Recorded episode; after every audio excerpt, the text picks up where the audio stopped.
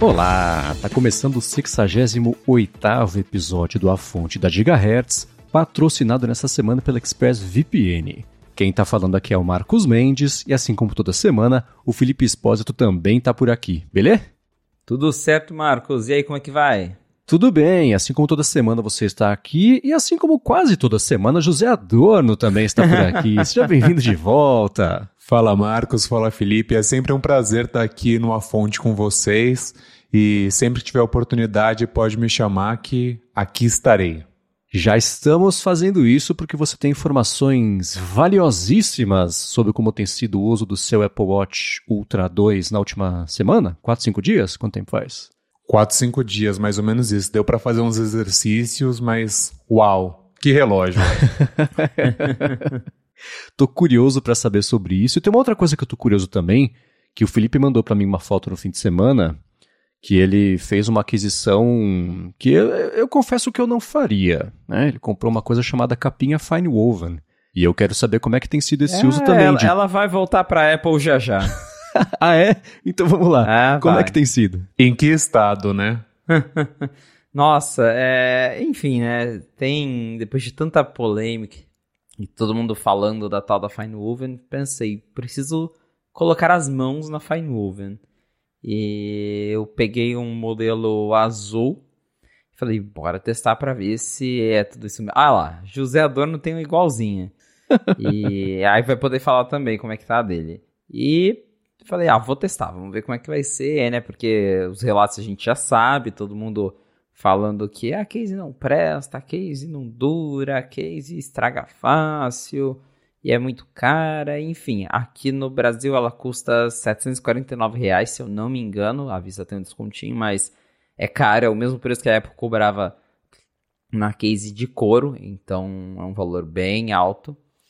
E passei aí uma semana usando a minha Fine Woven, de curioso. E assim, é, eu, é, eu tenho duas, duas impressões sobre ela. Quando eu tirei ela da caixa pessoalmente, ela é realmente bonita. É uma case muito bonita. Né? Não, é, é, parece um material de camurça mesmo. É, tem um toque muito sutil. Eu gostei do toque, inclusive. É, é, é gostoso de segurar ela. É tipo o quê? Compara com alguma coisa que mais gente conheça. Ah, é, o, é, o que mais me lembra é realmente camurça, pra Tá. mim. É, é um toque É um aveludado, assim, Isso. ligeiramente aveludado, que você sente que se você jogar um olhinho ali, você pegar com uma mão suja, vai, vai Nossa, estragar. sim. Exatamente. É, é, é, é, um- é uma coisa muito suave, assim, não é um... Não é, por exemplo, sei lá, a gente até chegou a comprar com jeans, mas Uhum. é, não, não é algo tão áspero assim, realmente você passa a mão. Cê, pra quem tem outras cases antigas da Apple, acho que eu não sei se esses silicones são assim, mas que por dentro é, tem aquele material mais aveludadinho na parte Uhum. interna, cê, é parecido, não é a mesma coisa, mas é parecido assim quando você coloca a mão, é, é algo muito suave. Tá, é engraçado que o aspecto dela não parece ser isso, né? Então a gente olha, a gente tem uma ideia de como é que vai ser a textura, e passando a mão dela é outra coisa. É, Curioso. né? é, exato. Quando você passa a mão, ela é quase peludinha, assim. Então, ela realmente, a mão escorrega, assim. E, mas é uma pegada muito boa, é muito confortável. E, é- e quando ela está bonitinha ali, quando você tira da caixa, é bonito de olhar. Então, Uhum. nesse aspecto, realmente, ela até parece ali uma, uma case, né, bacana. Só que você começa a mexer naquilo, é igual a Dona falou. Você olha para aquilo e você fala, cara, isso vai sujar tão fácil. E não dá outra, porque eu lembro que. Assim, eu, durante essa semana, eu não tentei, igual a galera fez no YouTube, de riscar de propósito, esfregar a chave e jogar no chão. Eu usei como eu usaria normalmente com a case. Mas eu lembro que no primeiro dia, eu acho que eu fui lavar a mão e aí eu fui pegar na case. E aí você já vê que ela já fica toda marcada.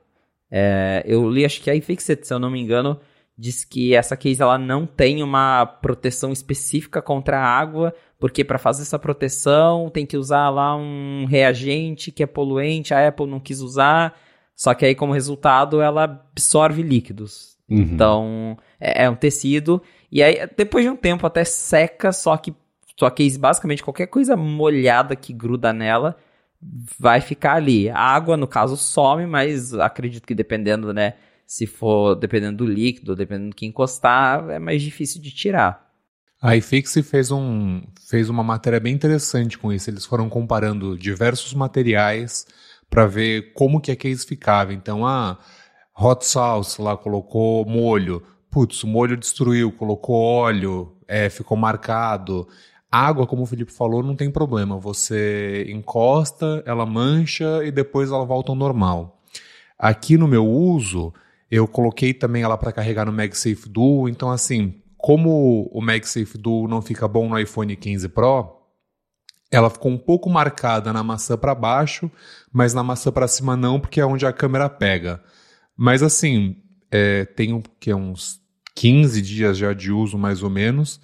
Tem um ou dois riscos aqui, mas nada muito aparente. Você tem que jogar contra a luz, então eu achei que fosse ser pior. Eu não sei se chega a ser igual quando foi com o lançamento do iPhone 7, o Jet Black, que as pessoas uhum. falaram: olha como ele ficou em um final de semana. Claro, ele riscava. Mas às vezes eu sinto que as pessoas também elas se esforçam para arruinar um produto. Claro, ele é muito frágil, muito mais frágil do que uma case de couro. E eu acho que o grande problema, como o Felipe falou, é mais o preço. É ruim porque a Apple não colocou essa tecnologia de você não deixar molhar a case, que é o que tem com a de couro e a de silicone, né? Que ela é um pouco mais resistente, mas aí a gente entende que é pelo meio ambiente. Mas o preço, principalmente no Brasil, 720, 750 reais, é muito caro por uma proteção que não é tão premium quanto um couro e vai desgastar provavelmente mais rápido. Então, realmente, eu acho que o maior erro da Apple foi apostar no mesmo preço do couro. Não uhum. é o uhum. mesmo material que o couro, não é tão premium quanto, não, não justifica o valor. É, exatamente. Sim, e tem o lance de que o couro, quando ele vai riscando, vai ficando meio surrado, meio manchado, fica até mais bonito, né? Do que ele novinho, aquela coisa pristina, assim, exatamente o oposto da capinha. E tem uma questão que é a seguinte, né? A capinha para que ela serve? Para proteger o telefone contra impacto, contra arranhado, esse tipo de coisa. Ela tem que absorver esses arranhados para não passar isso para o telefone, né? A diferença é que se cair um. O Adorno falou, né? Que a iFixit jogou lá um, uma pimenta lá na capinha. Se cair pimenta no iPhone, você limpa. E beleza, né? A capinha ela absorve isso, fica. vai sujando conforme o tempo. Se você está cobrando, e o Adorno falou muito bem, né? Se você está cobrando o preço de uma coisa premium, você tem que oferecer essa experiência. Se ela custasse 300 reais, aí dificilmente a Apple estaria vendendo, mas ainda assim vamos supor que ela pudesse custar 300 reais. Aí ok, né? 150, 200, o preço de uma capinha que não é feita pela Apple, mas é a mesma fábrica na China, no fim das contas, que faz. Aí, ok, né? O problema é você querer atribuir um, um, um valor a uma coisa que não tem esse valor só porque você falou que o preço dela é isso. E aquilo que a Apple comentou no evento, comenta no site, até escrevi também pro Mac Magazine esse fim de semana também, a Apple usa trocentos adjetivos de sofisticação, de durabilidade, e é, é premium, é, é bonita, é linda, não sei o que, e na prática mesmo, para quem está usando, está falando que não é exatamente assim. Tem a questão, é. a dona falou muito bem também, tem gente que maltrata o negócio só para falar que está maltratado e depois mostrar a foto no, no, no, sob o pior aspecto possível para comprovar um ponto. Beleza. Mas ainda assim tem algo aí, né? A gente consegue descartar o que é exagero do que é fato, e o fato não é muito positivo para ela, né? Exato. Eu até postei no Threads uma foto de como que a minha ficou. Três, três dias depois ela já tava assim com um pequeno risco, que eu não sei de onde surgiu, mas se você passar o dedo você sente. Aí agora, depois de uma semana, igual também como a dona disse, se eu jogar contra a luz eu já vejo que ela tem manchas, mas no uso normal elas ainda não aparecem assim tão, tão descaradamente. Porém, é claramente algo que você pensa assim, cara, daqui um mês, como é que isso vai estar? Tá? E, ok, o couro também ele envelhece, mas é, o que eu percebo é justamente que a MagSafe, ela envelhece... A MagSafe... A Fine Woven, ela envelhece muito mal, justamente porque ela tá mais suscetível a certas coisas que as outras capas não estão. Eu acho que o, o, um dos principais problemas é justamente isso de absorver as sujeiras, os líquidos, porque isso não fica bonito, né, com, com o tempo, dá essa impressão de, de que é um negócio sujo e para um acessório que custa 800 reais é muito complicado. Concordo com o Marco. Se custasse, sei lá, 200 reais, eu até falava, ah, tá bom, porque eu fui no shopping esses dias olhar pra. Porque eu, eu vou assinar o Apple Care, eu não gosto de usar case no celular, mas eu gosto de ter um case dependendo do lugar que eu vou, aí eu até acabo colocando. Fui procurar lá um case baratinho para usar. Cara, os cases baratinhos custam 150 reais hoje em dia. então, assim, se a Apple vendesse essa Fine Uven ali nos seus 200, 200 e poucos reais, aí eu ia ficar tipo, ah, ok. Porque você compra um case de 100 reais transparente, hoje ele vai ficar amarelo daqui a um mês, vai ficar todo nojento também. Então, né?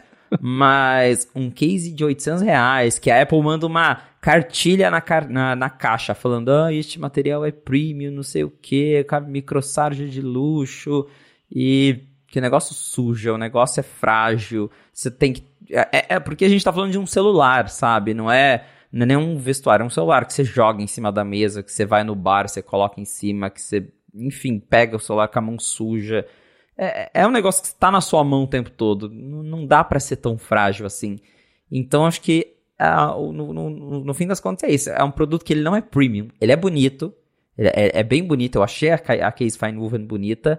Mas não vale 800 reais. Tipo, se você tem 800 reais, gasta com qualquer outra coisa. Pega Vai, vai, pega uma, compra uma passagem de avião, vai passear, mas não, não compra case fine woven, não. Inclusive, quase compra o Apple Care Plus, né? Você, porque é, é verdade. 200 dólares, você quase compra o Apple Care Plus e vai ser mais feliz do que do que você comprar na case. Mas na verdade, eu acho que outro problema para mim é o quão dura ela é para tirar.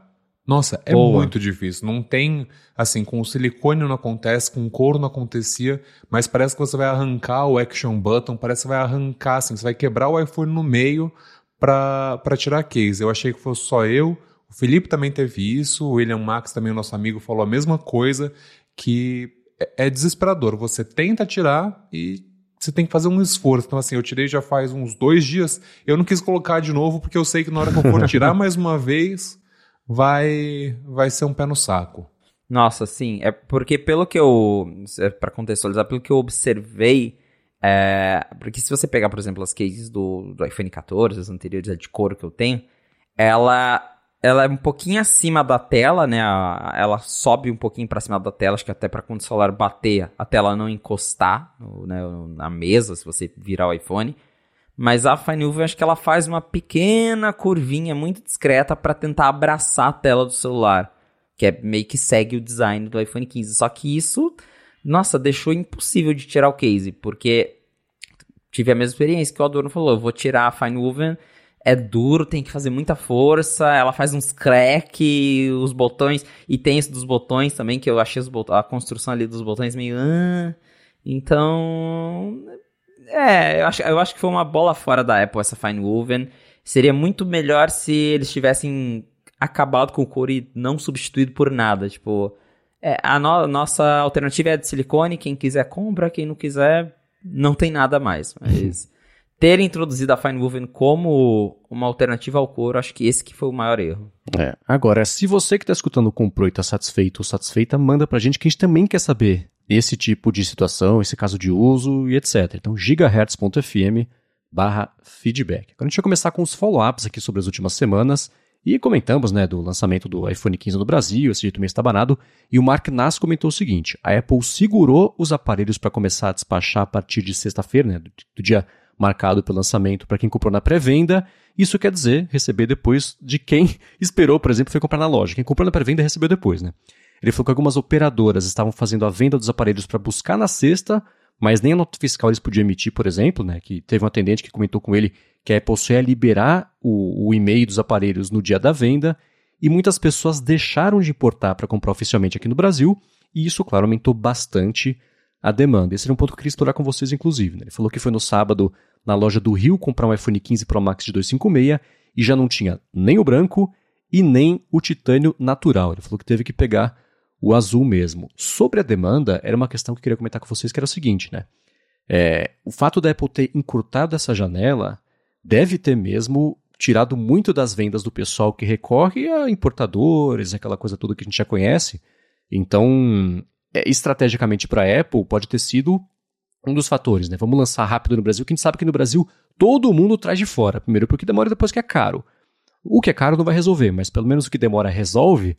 Então ela consegue conquistar bem mais vendas aí. Eu vi um monte de gente já comprando os iPhones aqui no Brasil E que, ok, né? Caro e beleza, mas pronto, já resolveu. Ao invés de, de, de o pessoal que está empolgado com essa compra no comecinho deixar para ou comprar lá para dezembro ou importar, que era o que geralmente acontecia. Né? Então, esse é um excelente ponto que ele levantou.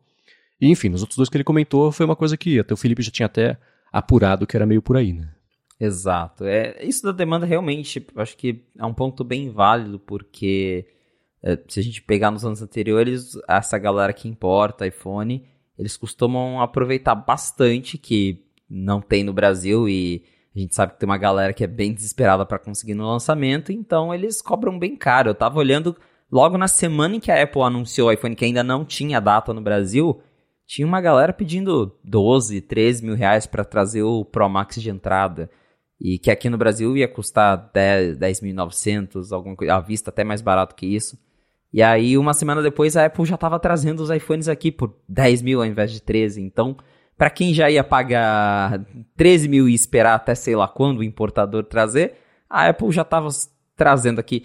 Claro que teve todos esses problemas, mas já teve um lançamento oficial uma semana depois. Então, realmente, eu acho que nesse ano eu também vi muita gente que costumava comprar os iPhones de importadores deixando de fazer isso para pegar aqui no Brasil, porque o lançamento foi super rápido. Então, eu achei, admiro a Apple de ter tentado fazer esse lançamento é, às pressas aqui no Brasil, né? Quer dizer que a gente subiu ali um pouquinho na, na escala de importância para eles, mas eu espero que no ano que vem a coisa seja mais organizada, porque isso de pré-venda de dois dias e que chega o dia do lançamento, você vai na loja e não tem na loja e tem que ficar esperando o horário de, de nossa, sexta-feira a, a, gente assistiu um show de gente que tava esperando o WhatsApp do vendedor da loja para mandar, chegou, não chegou, chega amanhã, chega daqui a pouco.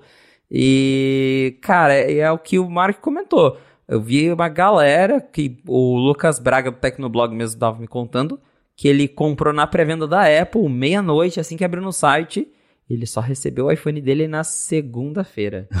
então, assim, depois que todo mundo que nem pegou em pré-venda, que tava correndo de loja em loja, em shopping, conseguiu pegar antes de quem comprou na pré-venda. Então, que no ano que vem a gente receba, né, numa segunda leva, quem sabe numa primeira. Daí eu acho que já sonhei demais, mas que a coisa seja um pouco mais organizada. Tomara. É, os iPhones chegaram bastante rápido aqui e é interessante que seguiu o mesmo padrão dos Estados Unidos, né? O Pro Max acabou muito rápido, mas os modelos de titânio natural e titânio branco, né, é isso, foram os que estão com a, a entrega mais longa, enquanto os modelos azul e preto é mais fácil de encontrar, os iPhones Pro também são mais fáceis de encontrar, e o 15 e o 15 Plus também você consegue achar, apesar de que na Apple, mesmo no Brasil, eles estão com uma entrega já de duas a três semanas. É isso aí. Então quem for comprar até o Natal, corre, porque vai começar a ficar apertado.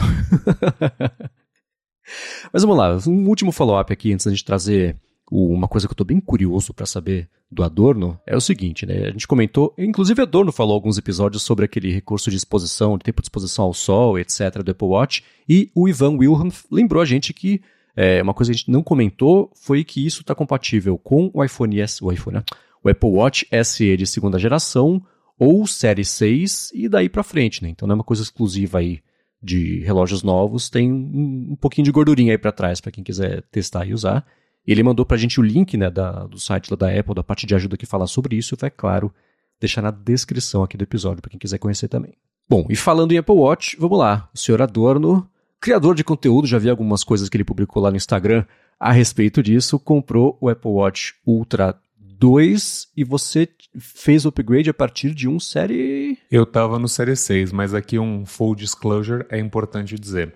É, esse o aparelho foi cedido pela Apple. Não comprei ah, o Apple Watch Ultra 2, que é também a mesma coisa do iPhone 15 Pro. Então, estamos falando, mas estamos falando de uma ótica de quem teve um acesso facilitado, né? A mesma tá. coisa da Fine Woven Case, porque, como o Felipe disse, se eu também tivesse que depender da operadora ou da pré-venda da Apple, provavelmente teria ficado a ver navios.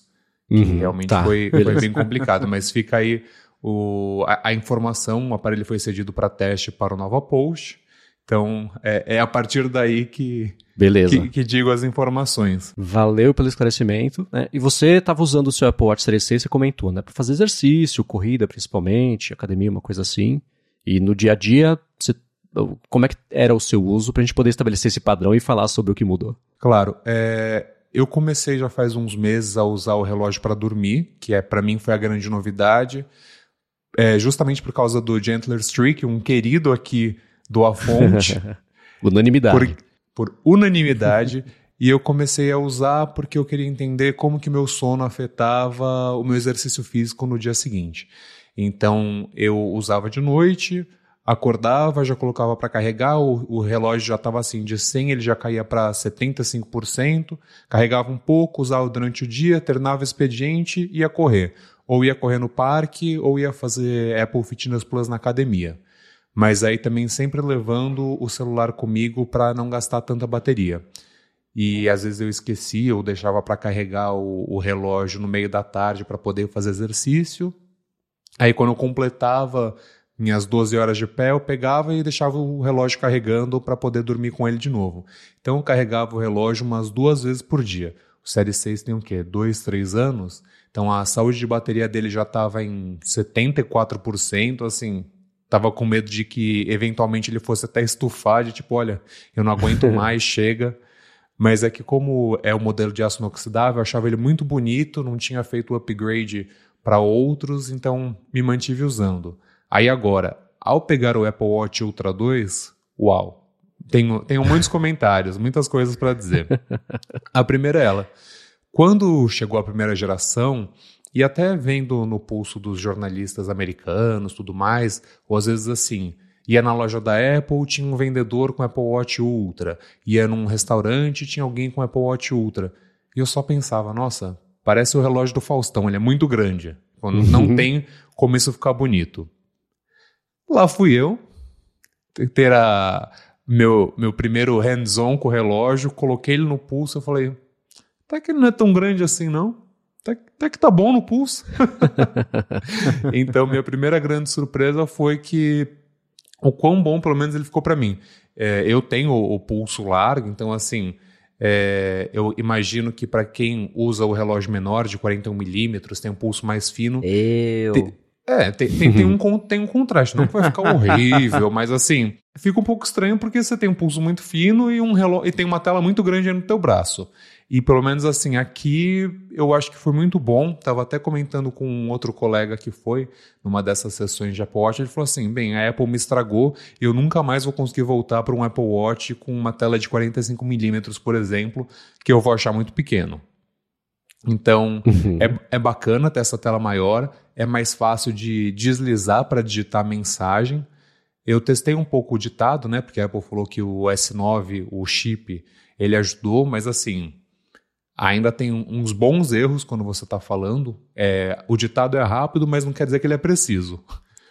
mas agora no meu uso, é, eu até fiz um post no Threads que eu disse: olha, eu carreguei o relógio até uma e meia da tarde. Aí eu peguei, terminei o expediente e fui correr. Fiz uma sessão de 45 minutos do Apple Fitness Plus, voltei para casa. Aí, quando eu dormi, dormi com relógio tudo mais. No dia seguinte, acordei e falei: Não, desculpa, eu acordei, continuei meu dia normal e no fim da tarde eu fui correr. Fui correr só com relógio.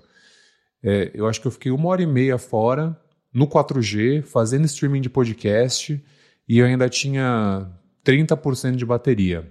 Uhum. Aí quando chegou umas sete da noite, falei, não, vou colocar para carregar, que ele já tava tipo, com 20 e poucos por cento. Sete não, acho que era uma quase oito, oito e pouco. Eu coloquei para carregar, então assim, ele ficou dois dias, eu fiz vários exercícios, eu dormi com o relógio, é, também foram os primeiros dias, então eu estava usando mais, estava olhando mais, estava vendo os recursos.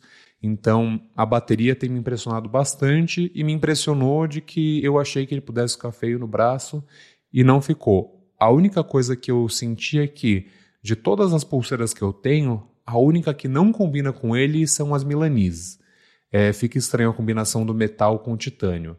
Mas fora isso, as Sport Loops, é, Solo Loop, da Nike, todas elas ficam bonitas. Você vê que não foi feita para o relógio, uhum. mas não fica feio. Tá, entendi. E a parte de exercício, você falou, você já fez as corridas, etc. O que, que ele oferece que o seu Série 6 não oferecia? Para acompanhamento, enfim, coleta, interface mesmo? Eu acho que o que não oferecia mesmo era a bateria, né? Porque eu tinha que começar a depender do iPhone. E, uma, e eu sempre gostei de usar o relógio no 4G, que é isso, não estou carregando nada, se precisar eu recebo notificação, eu pago com Apple Pay e vida que segue. Sempre gostei bastante disso. E uma mudança que na verdade vem desde o Series 8 é, a Apple diz que o GPS ficou mais preciso. Então, esse relógio ele não usa o GPS do iPhone, né? Então, mesmo que você esteja com o iPhone, é o relógio que vai estar usando o, o GPS, né? Então, eu acho que de maneira geral ficou mais fácil de ver a, as informações na tela, porque a tela é maior, a tela realmente é mais brilhante, mas os recursos ainda são muito parecidos.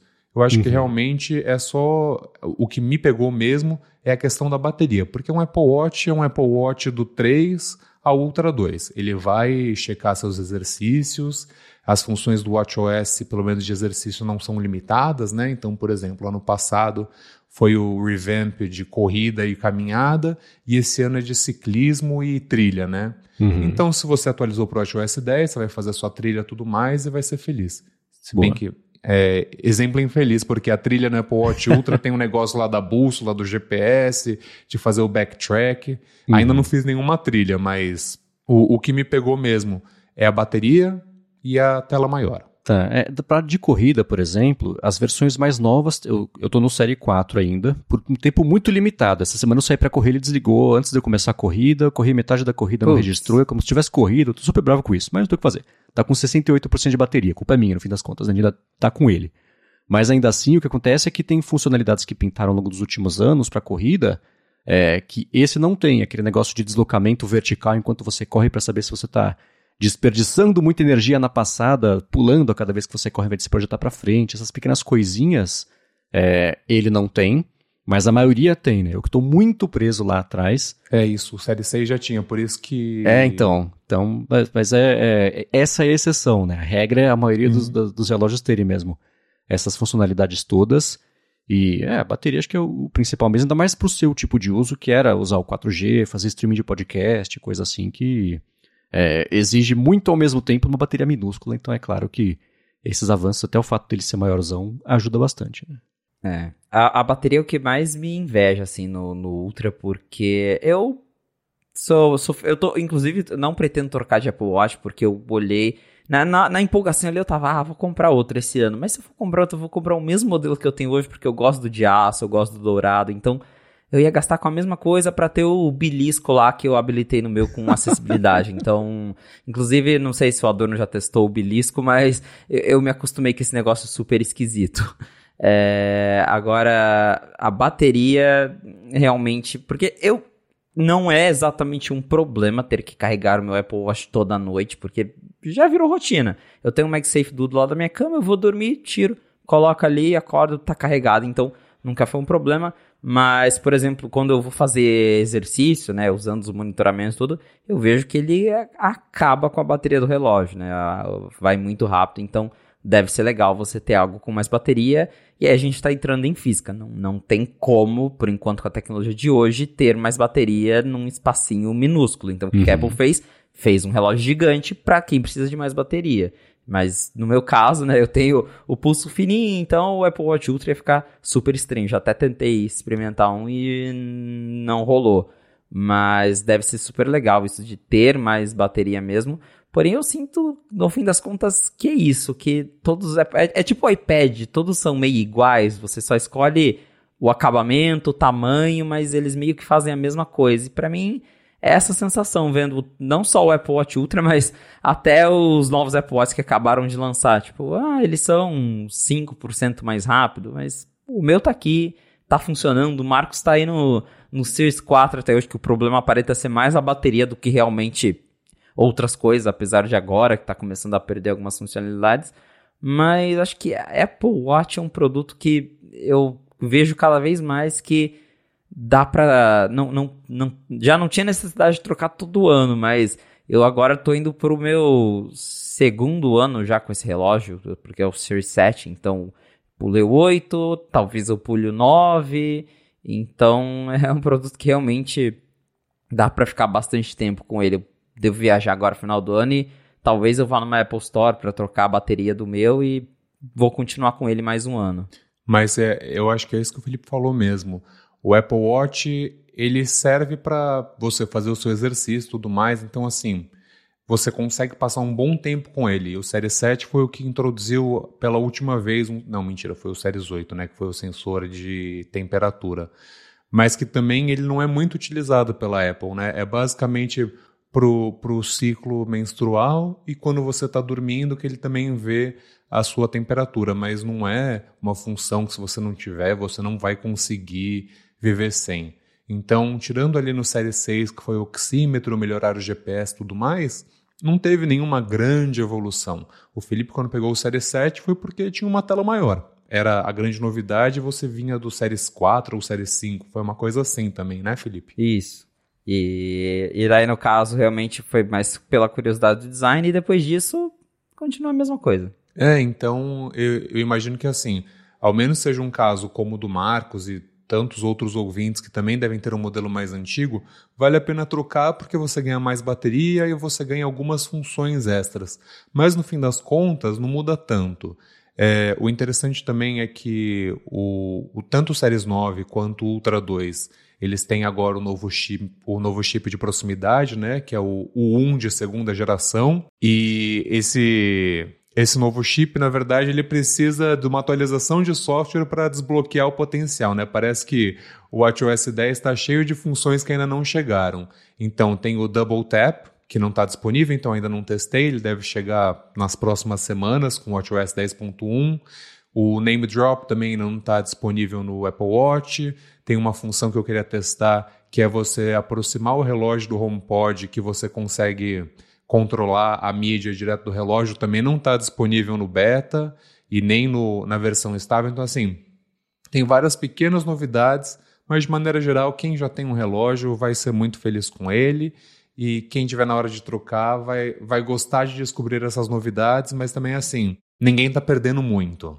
Tá, beleza. Bom, você vai seguir usando e trazendo para a gente as impressões nas próximas semanas. E uma outra coisa também que o Nova Post trouxe de forma exclusiva nessa última semana, temos a sorte de poder repercutir aqui, é o lance do Apple Maps, né? A Apple parece que chegou a vez do Brasil de ter um, um, calendário bem comprido, na verdade, de atualizações aí e a reformulação do Apple Maps, até com aquele look around, achei bem interessante. Quer falar um pouquinho mais sobre isso, Adorno? Sim, informação exclusiva do Nova Post para só quem acredita. Mas realmente é um pouco desanimador o calendário, né? Porque depois você entra lá no site da Apple, você vê que também pelos estados e tudo mais, basicamente assim, começou em São Paulo dia 3 de outubro de 2023 e vai até dia 7 de junho de 2024. É, é muito tempo. Uhum. E aí, quando você pensa no nosso país, de um tamanho continental, né? Porque nos Estados Unidos já foi tudo desmatado, então não tem problema, né? Mas quando você chega na região norte ali, você vai fazer o quê? É, o, o, eu estou interessado em saber o quão preciso vai ser o, o, mapa nas regiões mais afastadas do Brasil, porque realmente é, é uma grande questão de logística, né? Aqui para a cidade grande, né, São Paulo, Rio de Janeiro, Belo Horizonte, Brasília, vai ser interessante porque o Mapas ele ainda está muito para trás do Google. Então, por exemplo, parece que em umas últimas atualizações a Apple colocou aquela função de você poder se desafiar na corrida, né? Aqui no Brasil não estava disponível mas nos Estados Unidos eles fazem por parques específicos, é, tem a questão das rotas de bicicleta, então tem várias pequenas funções que nunca chegam aqui, e até mesmo a qualidade do Apple Maps, de tipo, é, para quem mora em São Paulo, ouvinte, é, eu não sei como é a direção de vocês, mas não tem nada mais confuso do que você entender qual faixa da marginal você tem que estar. Tá. Às vezes você está de um lado, aí você acha que você vai continuar na local, aí você muda para do meio, do nada você está na expresso, aí você subiu um viaduto, está indo para o lado errado, e meu Deus, eu estou em Osasco, o que aconteceu? Então, É, e nos Estados Unidos é muito bacana, funciona muito bem. Você sabe exatamente qual faixa você tem que ficar, qual faixa você tem que virar. A, apesar da, das árvores 3D, tem várias pequenas funções que eu gosto de usar quando eu estou viajando. É, descobrir é, locais históricos, ver monumentos. E o Apple Maps ele é muito bom em te dizer onde você tem que ir lá fora.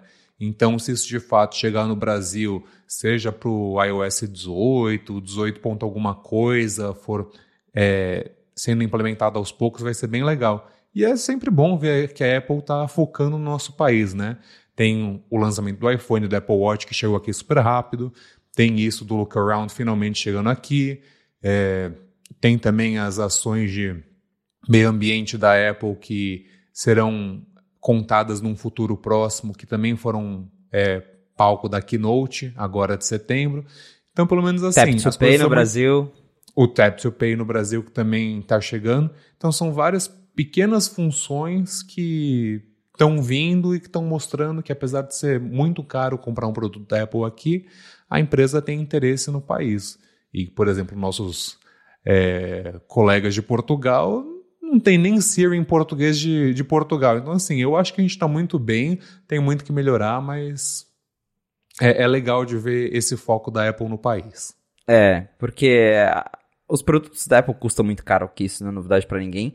E acho que o, o que mais pega pra gente, talvez é justamente pagar tão caro num produto que tem metade das features que ele tem lá fora, porque justamente o Brasil era um país esquecido pela Apple, não é um tinha um mercado que não é tão relevante assim, porque, enfim, é caro, poucas pessoas compram, e aí a Apple deixava, de, deixava o Brasil de lado. Agora a gente está vendo que a Apple está se esforçando mais para trazer, enfim, as novidades e isso do mapa mesmo era algo totalmente inesperado. Eu já fiquei surpreso com o Tap to Pay chegando aqui rápido, considerando que está disponível, sei lá, em cinco países e a Apple escolheu o Brasil para estar tá aí já no meio. E agora essa expansão do Apple Maps, que lá fora, como o Adorno comentou, eu estive na Califórnia em abril e lá eu vi que a galera, todo mundo usa Apple Maps para navegação e funciona bem. Não vi ninguém se perdendo, pelo menos dos meus motoristas de Uber. todo mundo se encontrou bem ali enquanto usava Apple Maps. Eu também gostei porque lá fora tem a Uh, tem um, um turn by turn para quando você está caminhando mesmo. Uhum. E o iPhone ele tem umas vibrações no Apple Watch que ele diz a hora de entrar no lugar. Ele é bem mais preciso do que só te mostrar um, um traço no caminho. Ele realmente te guia, fala tipo, ó, oh, atravessa para tal lado da rua. Agora você é, tem que cruzar aqui. Tem as faixas de pedestre, tem semáforo, tem tudo bonitinho. E até para quem tá andando é legal de usar. Então, ansioso para que isso venha pro Brasil. Claro que lá nos Estados Unidos já foi demorado, porque eles anunciaram essa esse revamp do Apple Maps em 2018 e acho que só agora que eles conseguiram mapear todo os Estados Unidos, porque também é, um, é maior que o Brasil, inclusive. Então, é, não é, é, A gente gostaria que fosse mais rápido, mas também não é surpresa ver que vai levar até 2025 para a Apple mapear tudo, porque a previsão da Apple é terminar tudo até maio de 2025. Claro que talvez, né, se as condições ajudarem, talvez a Apple termine antes, mas ela já deu aí a previsão de 2025 para a galera também não ficar esperando ver todo, todo o Brasil mapeado antes disso, mas em São Paulo os carros da Apple já estão rodando, inclusive eu tô até curioso para ver se qual, quais modelos eles estão usando, se são aqueles mesmos carros dos Estados Unidos, porque lá tem até carro autônomo que roda com o Apple Maps, umas coisas assim, então curioso para ver o que, que eles o que, que eles inventaram aqui para que tecnologia eles trouxeram para mapear as ruas do Brasil. Até a Apple disponibilizou uma página que eles falam que algumas ruas, eles citam ruas de Brasília que não têm acesso a carros, serão monitorados por pedestres usando aquela mochilinha com, com scanner LiDAR. Uhum.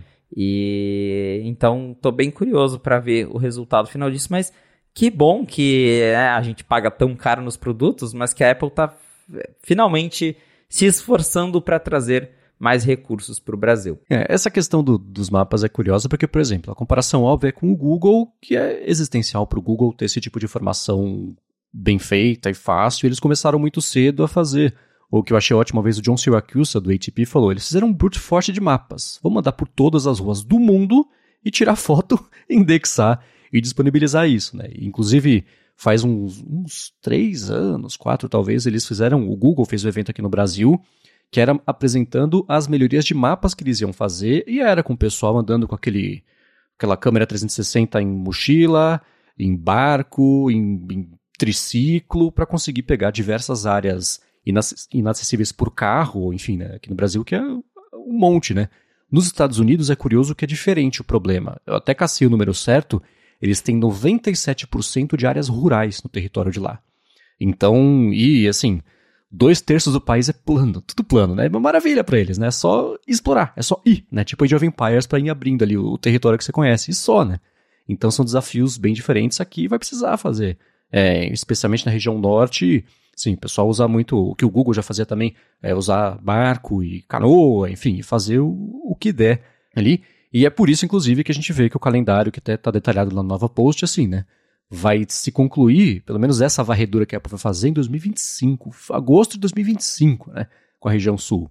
Então é muito tempo. É claro que a hora que terminar tem que começar de novo, porque vai ter atualizado, vai ter um monte de rua nova, rua que não existe. Mas que bom, né? É um, é um jeito, é um começo. Que bom que isso finalmente chegou a hora aqui do Brasil ter esse tipo de coisa com esse grau de detalhamento e atualização. E depois isso vira um trabalho constante, né? Não é que nunca mais vai ser feito mapeamento, né? Eles fazem a primeira leva e depois eles vão aos, pouco atualiz... aos poucos atualizando, que é o que o Google faz. Quando você vai ver, eles têm. Eles passam a cada seis meses, um ano, então é, isso só mostra que a partir de agora a Apple vai estar, vai estar sempre de olho na, aqui em como as cidades e o país se desenvolve, né? Para continuar oferecendo mapas melhores. É isso aí. Bom, agora um outro assunto que esse repercutiu no mundo inteiro, eu fiquei desconfiado de que era um desses gates vazios, mas não, teve coisa aí, é o lance do superaquecimento dos iPhones, atualização, de quem que é a culpa, vi até que rolou uma certa polêmica a respeito disso, mas antes de falar sobre isso, eu vou agradecer a ExpressVPN que está mais uma vez patrocinando a fonte e segue oferecendo três meses a mais para quem for assinar o plano anual por meio do link expressvpn.com/afonte. É o seguinte, se você se conecta a Wi-Fi públicos, então de shopping, de hotel, de aeroporto, de avião mesmo, geralmente o Wi-Fi é de graça porque os seus dados são o preço. Fica tudo sendo coletado dos sites que você acessa, os servidores, aplicativos, streamings, etc., para que isso possa ser vendido depois, na melhor das hipóteses, para instituto de pesquisa. Mas com o ExpressVPN, isso não acontece. Você se conecta lá aos mais de 100 servidores em mais de 100 países que eles oferecem, a sua conexão passa a ser criptografada. Então, nem quem está oferecendo o Wi-Fi consegue ver o que está acontecendo por lá, o que é excelente para a privacidade. E tem um segundo bônus aí. Os serviços de streaming, cada um, cada país tem o seu catálogo por conta de direito de distribuição, etc. Mas com o ExpressVPN você pode se conectar ao país que você quiser e acessar o catálogo deste país. Estou vendo pela Croácia do West Wing, por conta disso, porque não tem HBO Max aqui no Brasil e tem Max agora nos Estados Unidos que não conecta, enfim. Deu certo e dá para ver coisa da BBC também lá fora, né? Então, para o pessoal que quiser ver, sei lá, um Doctor Who que, se for estrear, demorar aqui no Brasil, com o ExpressVPN você resolve isso. Enfim, né? Japão, pessoal da Coreia gosta do, dos K-Pops aí, vai ter um monte de documentários se você acessar pelo servidor da Coreia, só porque você usa ExpressVPN. E a parte mais legal é a seguinte: acessando expressvpn.com/a fonte, você primeiro vai entrar lá e tem 30 dias de graça sem nem colocar cartão de crédito para experimentar, ver como é que é instalar no seu iPhone, no iPad, na sua TV, dependendo do modelo, no roteador de casa para tudo já passar direto por lá. E aí sim, para acessar o plano anual, são três meses a mais só porque você acessou por meio do link expressvpn.com barra a fonte. Então passa aqui na descrição, pega o link, dá mais piada, eu uso, eu confio. Aproveita o desconto e muito obrigado, ExpressVPN, pelo patrocínio de mais esse episódio do A Fonte e pelo apoio a toda Gigahertz. Valeu, ExpressVPN. E vamos... Valeu, ExpressVPN. Aí! Sempre quis falar isso, desculpa. Muito bem, então vamos lá. Nessa última semana pintaram updates e atualizações tanto de tecnologias quanto também do motivo pelo qual os iPhones novos vinham superaquecendo. A Apple disse que tinha identificado um, bug no iOS e isso aliado a alguns aplicativos e um, alguns que foram eleitos aí como exemplos foram Uber e Instagram. Isso estava aquecendo demais os novos iPhones. Do outro lado dessa conversa, Ming Chi tinha dito, por exemplo, que a culpa é do titânio, que a Apple fez até escolhas que é, pioraram a, a dissipação de calor e etc. Teve um youtuber que falou que era certeza que era Instagram que fazia isso. Já Felipe Espósito falou, acho que não é Instagram não, né? A própria Apple autorizou o iOS.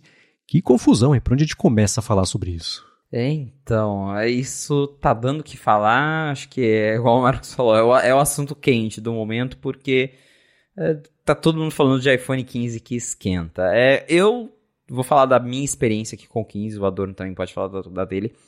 Quando eu peguei o iPhone, no, no primeiro momento que eu fui fazer o setup, ele ficou bem quente, bem quente mesmo, assim, de difícil de segurar. É, ali no momento de restaurar backup, instalar os aplicativos, baixar tudo. É um momento em que o celular já esquenta normalmente. Acho que qualquer iPhone que você fizer o setup, ele vai ficar quente naquele momento. Mas eu senti sim que o 15 estava quente num nível acima do que eu esperava, acima do que Tipo, porque tem um quente que você ainda consegue segurar na mão. O 15 ele tava ali num nível que é, eu tive que ligar o ar para ver se dava uma esfriadinha, porque até o carregamento eu já tinha parado, né? Tinha interrompido o carregamento porque tava muito quente. E aí começou, né? Todo mundo tentando achar um culpado. Os usuários tentam achar um culpado. A Apple admitiu, mas também jogou a culpa em terceiros, que eles falaram: ah, a gente encontrou um bug, mas ó, o Instagram também tá bugado, tá? Não é não é só o iOS não. E veio aí a atualização do 17.0.3. Eu antes da atualização, eu sentia que meu iPhone ele estava esquentando em uns momentos completamente aleatórios, porque uma coisa é, ah, ele está esquentando bastante quando você está jogando lá com ray tracing e sei lá o que, mas não, eu tava na rua usando o Threads ou qualquer aplicativo de rede social e eu percebi que no 5G mesmo ele estava esquentando muito, fora do, do normal. Depois do 17.0.3, eu sinto que diminuiu, ele não está mais esquentando tão exageradamente quanto estava, mas ontem mesmo até reclamei com, com a Dona e com o William que eu estava ouvindo música, literalmente estava ouvindo música, não estava nem mexendo no celular, e eu senti que ele começou a esquentar do nada. Não, não, não ficou apelando de não conseguir segurar na mão, mas eu senti que realmente tem uns momentos ali em que o iPhone ele tá esquentando assim por uns motivos bestas que não deveria estar tá esquentando, ao contrário de, sei lá, se estivesse renderizando um vídeo, jogando, daí até mais esperado. Então, é até difícil saber de quem que é a culpa, né? Porque o Mintico mesmo disse tudo aquilo, depois sumiu, ele não se pronunciou mais, né? Porque Uh, ele né, jogou a culpa no, na engenharia do produto, basicamente. Aí a Apple falou, falou, não, é um bug de software. Lançou a atualização e o Mintico sumiu. Até agora não se pronunciou sobre o que ele tinha falado antes. E ao mesmo tempo que veio a atualização, acho que até o Instagram também já lançou um update. Eu sinto que teve melhorias, mas ainda assim parece que tem, tem, tem algo diferente no, no iPhone 15. Aí, claro, volta na questão do material também. Talvez realmente, por mais que tenham otimizações, o titânio talvez tenha uma dissipação de calor diferente do que tem o, o alumínio e o aço inoxidável. É, acho que só testes mais profundos vão mostrar isso, talvez quando, quando a Apple lançar outras atualizações, talvez eles consigam melhorar ainda mais essa questão.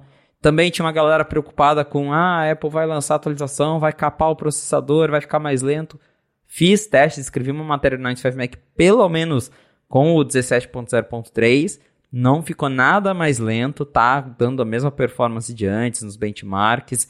Então até a gente fica até curioso para saber o que, que a Apple fez, qual foi a otimização, qual que era esse bug que estava fazendo os iPhones esquentarem acima do normal. E aí, né, para mim pelo menos, eu vejo que melhorou mas poderia estar melhor. Não sei qual é a opinião do Adorno aí usando o 15 Pro nesses dias.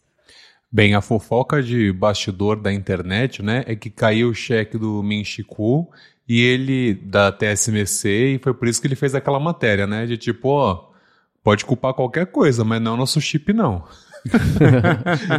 Dito isso, eu já estava bastante decepcionado com a bateria do iPhone 14 Pro Max e tendo ido pro iPhone 15 Pro, assim, chega umas três da tarde, já tá ruim, já tá ruim, já tá acabando a bateria. O dia, é, eu vou mandando pro Felipe ao longo do dia. 90% e 65%, qual que é qual? Aí, tipo, no dia seguinte, não carreguei o Apple Watch Ultra e já tá, tipo, ah, 50% e 43%, qual que é qual? e o Apple Watch Ultra sempre ali com a bateria com tudo e o iPhone pedindo arrego. E, e ele pede arrego por, por nada, né? De tipo, não é que eu estou usando muito, mas pelo menos em relação a superaquecer, eu não, eu não tenho esse problema. É, ontem, por exemplo, eu estava jogando videogame com os amigos e a gente estava falando pelo Discord. Aí realmente, aí ele dá uma aquecida, tudo mais, mas nada surreal. O problema é que a bateria dele não, não aguenta, né? O do 15 Pro Max, como o Felipe falou, não tá tudo isso, então assim, do 15 Pro tá menos ainda. É, eu não sei como que o Felipe se sente, não sei como ele se sentiu quando ele pegou pela primeira vez, mas eu acho o iPhone 15 Pro muito titico. Então, assim, apesar dele ter mais bateria, você olha para ele e fala assim: meu, esse celular aqui é muito pequenininho. E, tipo, é, então eu acho que de repente a Apple poderia ter dado uma engrossada nele, colocado um pouquinho mais de bateria. É, geral, justamente pelo titânio, ele também ficou mais leve. Então, assim, a gente é acostumado com o iPhone cada ano mais pesado. Então, assim, ele tá leve e a bateria não dura tanto. Então, você fala, ah, sei lá, ele podia estar um pouco mais grosso e durar um pouco mais. Mas não tive problema com superaquecimento, mas a bateria realmente deixa a desejar. É, uma coisa que eu acho confusa dessa história é que agora apareceu, por exemplo, também, ah, os, o carregamento sem fio dos carros da BMW estão superaquecendo também o iPhone. E o Felipe falou, né, queria saber o que a Apple fez, eu fiquei curioso justamente para saber o que ela errou, qual foi o bug que ela introduziu no sistema que permitiu esse tipo de coisa. E essa é uma rara situação em que a gente vê, né? Que a Apple fala assim: escuta, a culpa foi nossa. As pessoas falam: não, não, não, a culpa é do aplicativo tal, a culpa é disso, a culpa é daquilo outro, né? E fala: então a Apple assumiu a culpa, você sempre acusa a Apple de fazer bobagem. A hora que ela fala fui eu, você fala que não, vamos lá, né? então tudo isso eu tô achando bem curioso. É, bom, no teste rápido que eu fiz de iPhone 15 numa loja aí, que até mandei a foto pro Felipe no fim de semana, né? Que eu quis comparar o peso, mas tinha um anti-roubo tão gigante atrás dele que eu não consegui comparar o peso, mas tentei abrir câmera, fazer essa coisa de, tipo, mapeamento 3D, né? Aqueles joguinhos que faz assim, não consegui reproduzir, mas não quis ficar muito tempo ali, né, na loja ocupando o iPhone como a gente para ver. Então, não rolou. Tô bem curioso. Ô Marco, você fez o teste na sua BMW para ver se tá superaquecendo? Não, eu tava sem a BMW esse dia. tá na loja ainda. É. Tá na loja, então. Exato.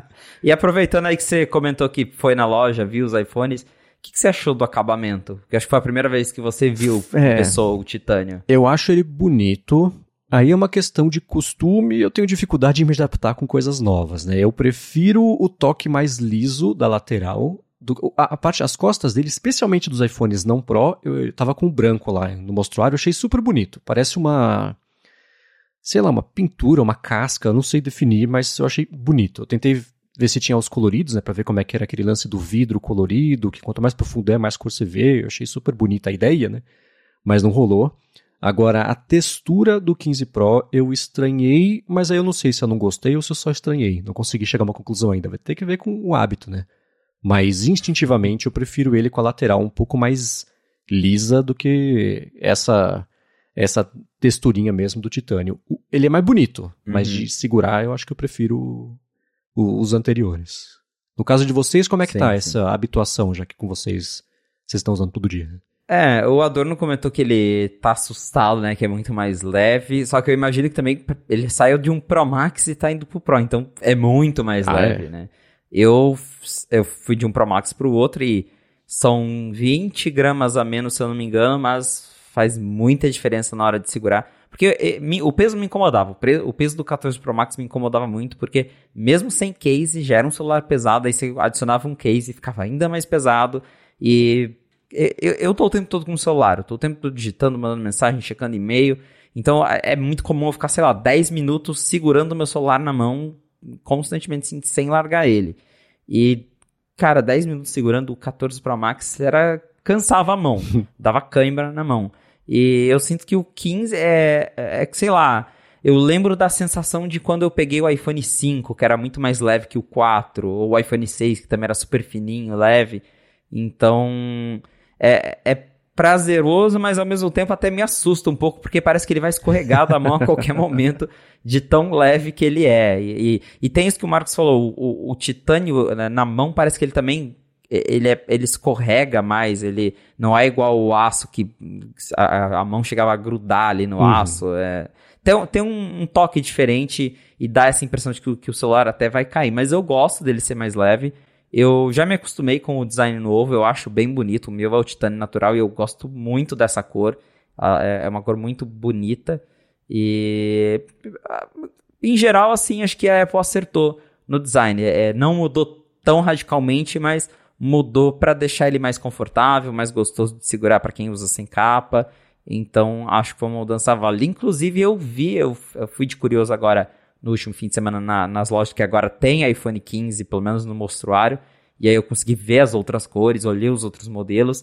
E falar que eu gostei muito do 15 azul, que é um azul bem discreto. As cores do 15 são muito discretas, uhum. do modelo não Pro.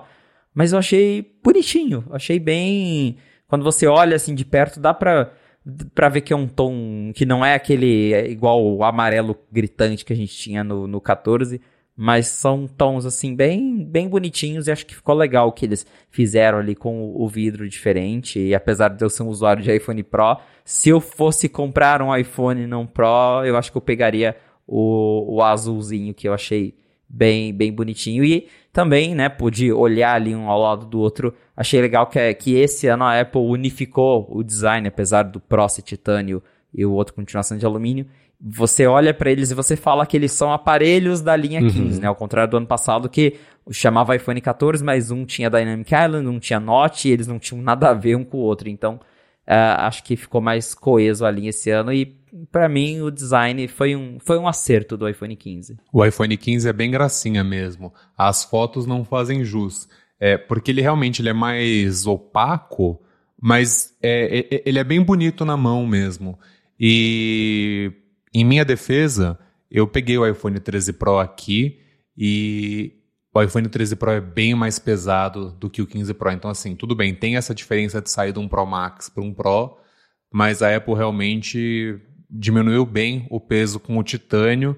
E aí é engraçado que é isso. Se eles quisessem aumentar de novo o peso, eu não me, não me preocuparia, não acharia ruim. Principalmente se fosse para adicionar mais bateria, porque não adianta você ter o melhor chip do mundo, que a Qualcomm vai demorar mais quatro anos para fazer algo parecido, mas não ter bateria para usar o dia inteiro meu meu meu celular. Então, eu acho que essa é a maior reclamação mesmo. E não sei se eu posso só me esticar um pouquinho mais. E eu tenho achado bem interessante as câmeras do iPhone. É, essencialmente elas não mudaram. Mas como a gente reclamou tanto do Smart HDR ao longo do último ano, parece que o 5 a Apple conseguiu ajeitar. O Smart HDR do iPhone 13 Pro era relativamente bom, as câmeras eram boas. As fotos do 14 Pro eu sempre achei elas um pouco estranhas e agora as do 15 Pro estão bem interessantes. Ah, bacana. Essa é uma coisa que também não deu para testar lá na loja. Eu ia perguntar mesmo para vocês, nesse uso de dia a dia, como é que tem sido.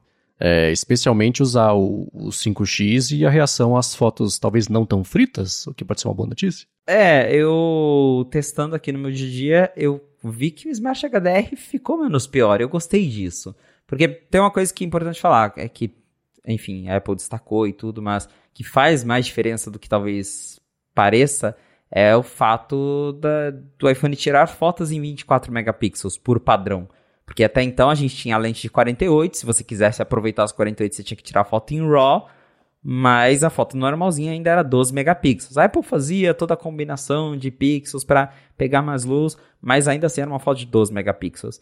E agora a foto padrão com 24, ela é muito mais bonita, porque você dá o zoom digital nela e ela continua boa. Porque a foto de 12, se você começar a dar zoom, chega uma hora que você começa a ver que fica meio borrado, né? Que é normal, tem, tem um limite.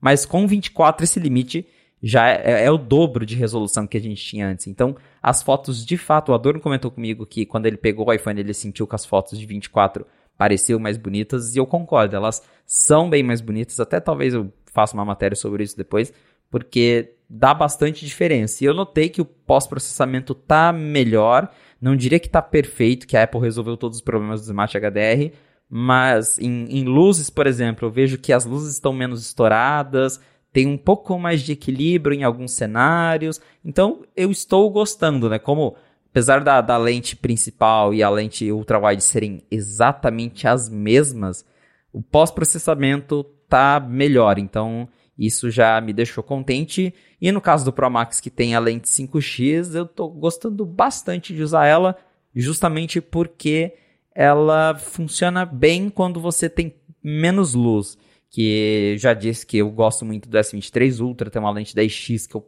pego lá o avião, vejo a matrícula do avião daqui da janela da minha casa.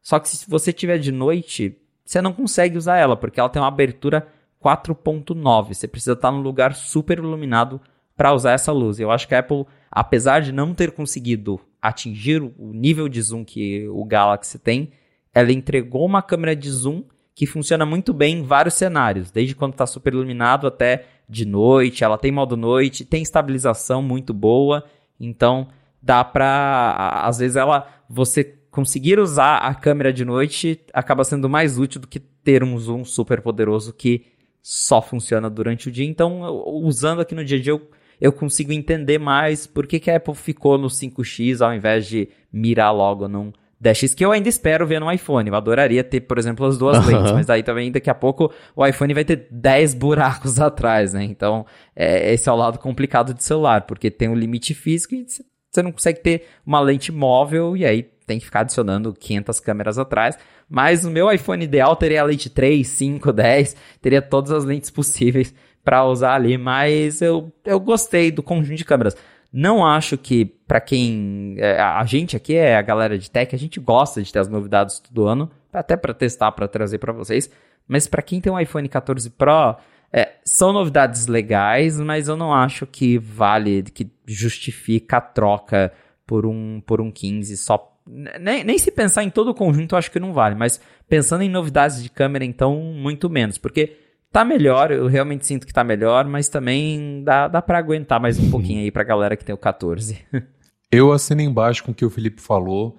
É, eu tô no Zoom 3x aqui, e aí eu vou seguir a máxima do fotojornalismo, que é, é você precisa se aproximar da foto para para fazer o clique. Aproxime-se. Faça zoom com os pés.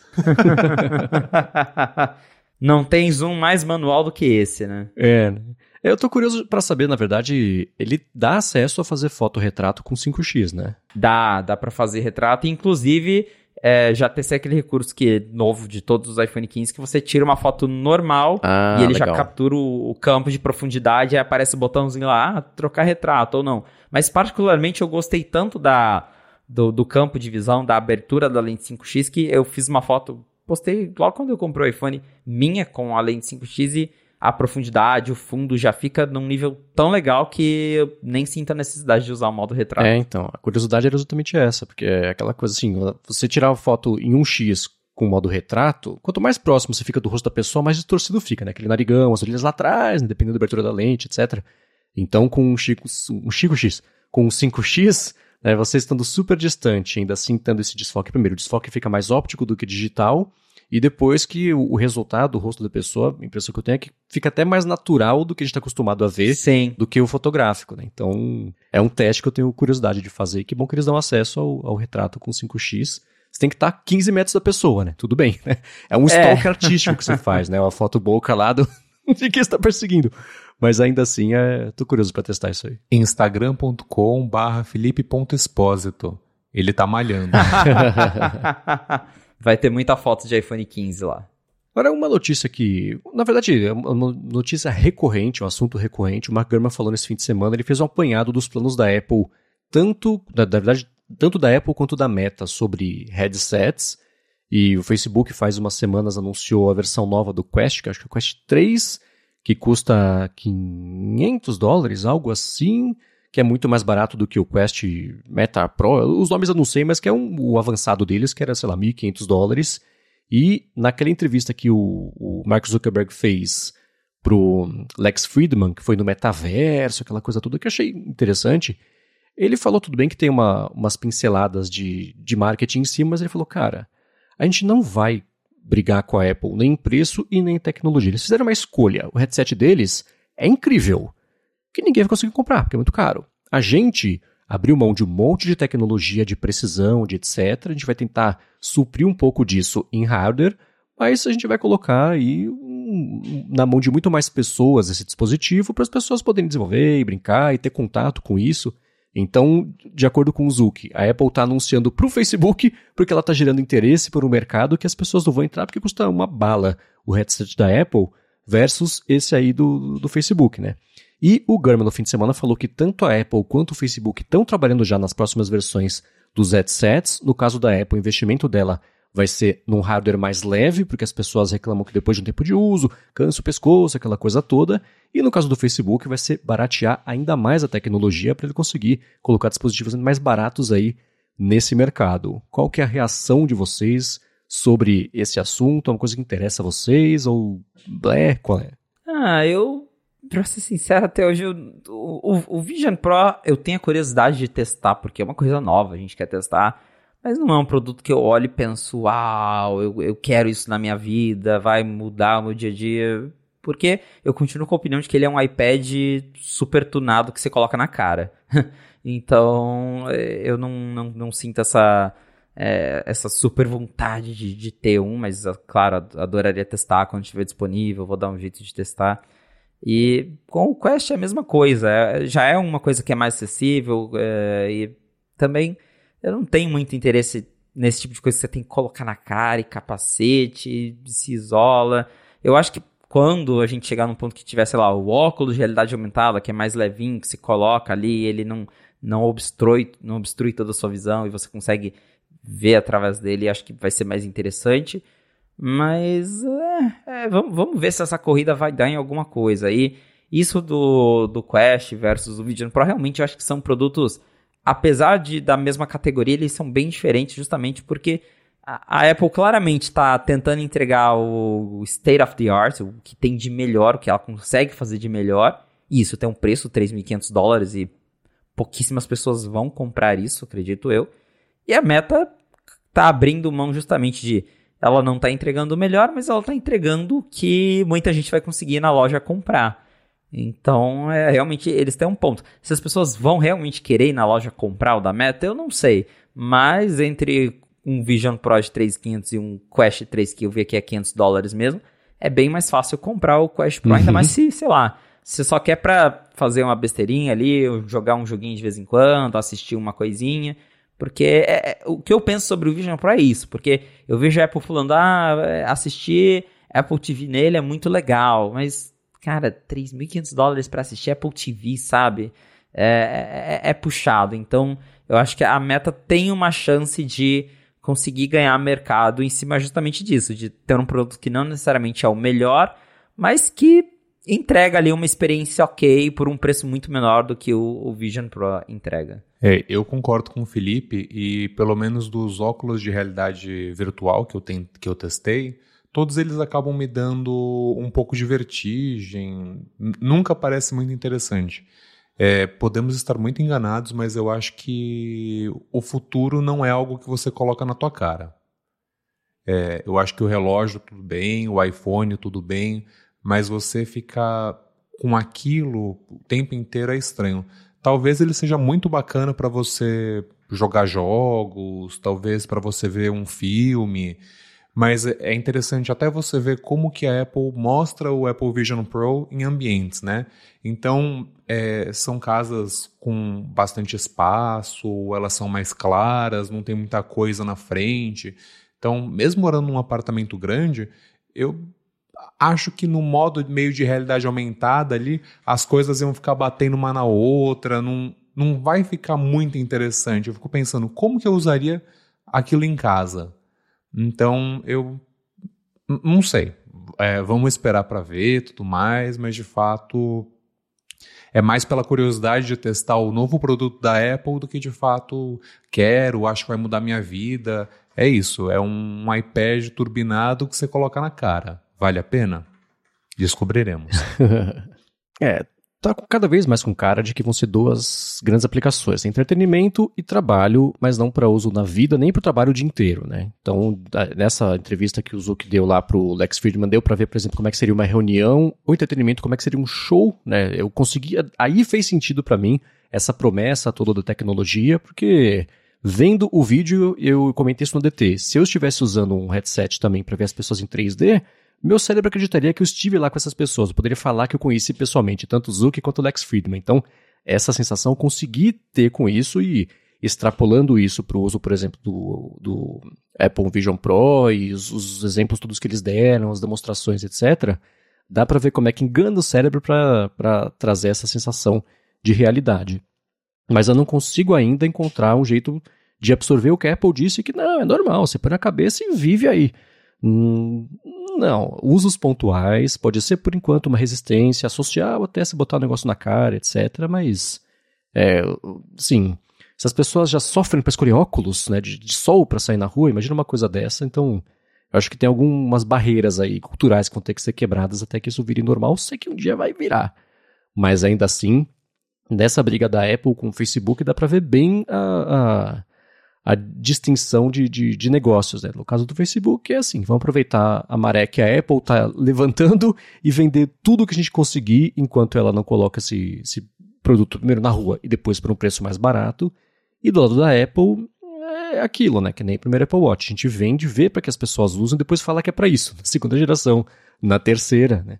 A diferença é que por esse preço vai ter muito menos gente disposta a comprar do que todo o resto, mas vai ser, acho que Agora tá dando um pouquinho mais de, de, contornos aí como é que vai ser essa concorrência desse mercado. É uma pena que o de videogame mesmo, né, o PlayStation, o VR 2, traço, a Microsoft nem parece ter investido muito nisso, que ela ficou meio queimada lá com o HoloLens.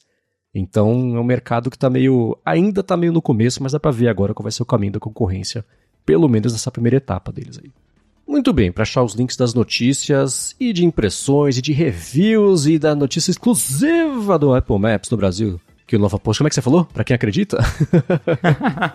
Os links vão estar aqui na descrição do episódio também gigahertz.fm barra a fonte barra 68. Eu quero, é claro, agradecer a ExpressVPN pelo patrocínio do episódio de hoje, a vocês que deixam reviews, avaliações, que recomendam o A Fonte e hoje, em primeiro lugar, ao Adorno. Em primeiro lugar, dentro do Adorno e Felipe, tá? Desculpa, Felipe. Pelo Adorno estar por aqui mais uma vez para falar especialmente sobre o Apple Watch Ultra 2. Muito obrigado, Marcos. Muito obrigado, Felipe. É sempre muito bom estar aqui com vocês, com os ouvintes. A gente sempre recebe feedbacks muito positivos, então agradeço aí o carinho. E vocês me encontram tanto no Threads quanto no Instagram como José F. Adorno. E também lá no novapost.com.br e no bgr.com. Boa, valeu Marcos, abraço Adorno, obrigado por ter vindo e obrigado à audiência por ter ficado com a gente até o final de mais um episódio do Afonte. Se você quiser me encontrar nas redes sociais pra gente bater um papo, é só me procurar lá no Instagram e threads, arroba Muito bem, eu sou MVC Mendes lá nessas redes todas, exceto aquela, estou aqui na Gigahertz, no área de trabalho e área de transferência, apresento às sextas-feiras o Hipsters Fora de Controle pra Lura e escrevo todo sábado pro Mac Magazine. Muito obrigado mais uma vez pela audiência de vocês, Abraço Adorno e a gente volta na segunda que vem. Um abraço e até a próxima. Um abraço e valeu ExpressVPN.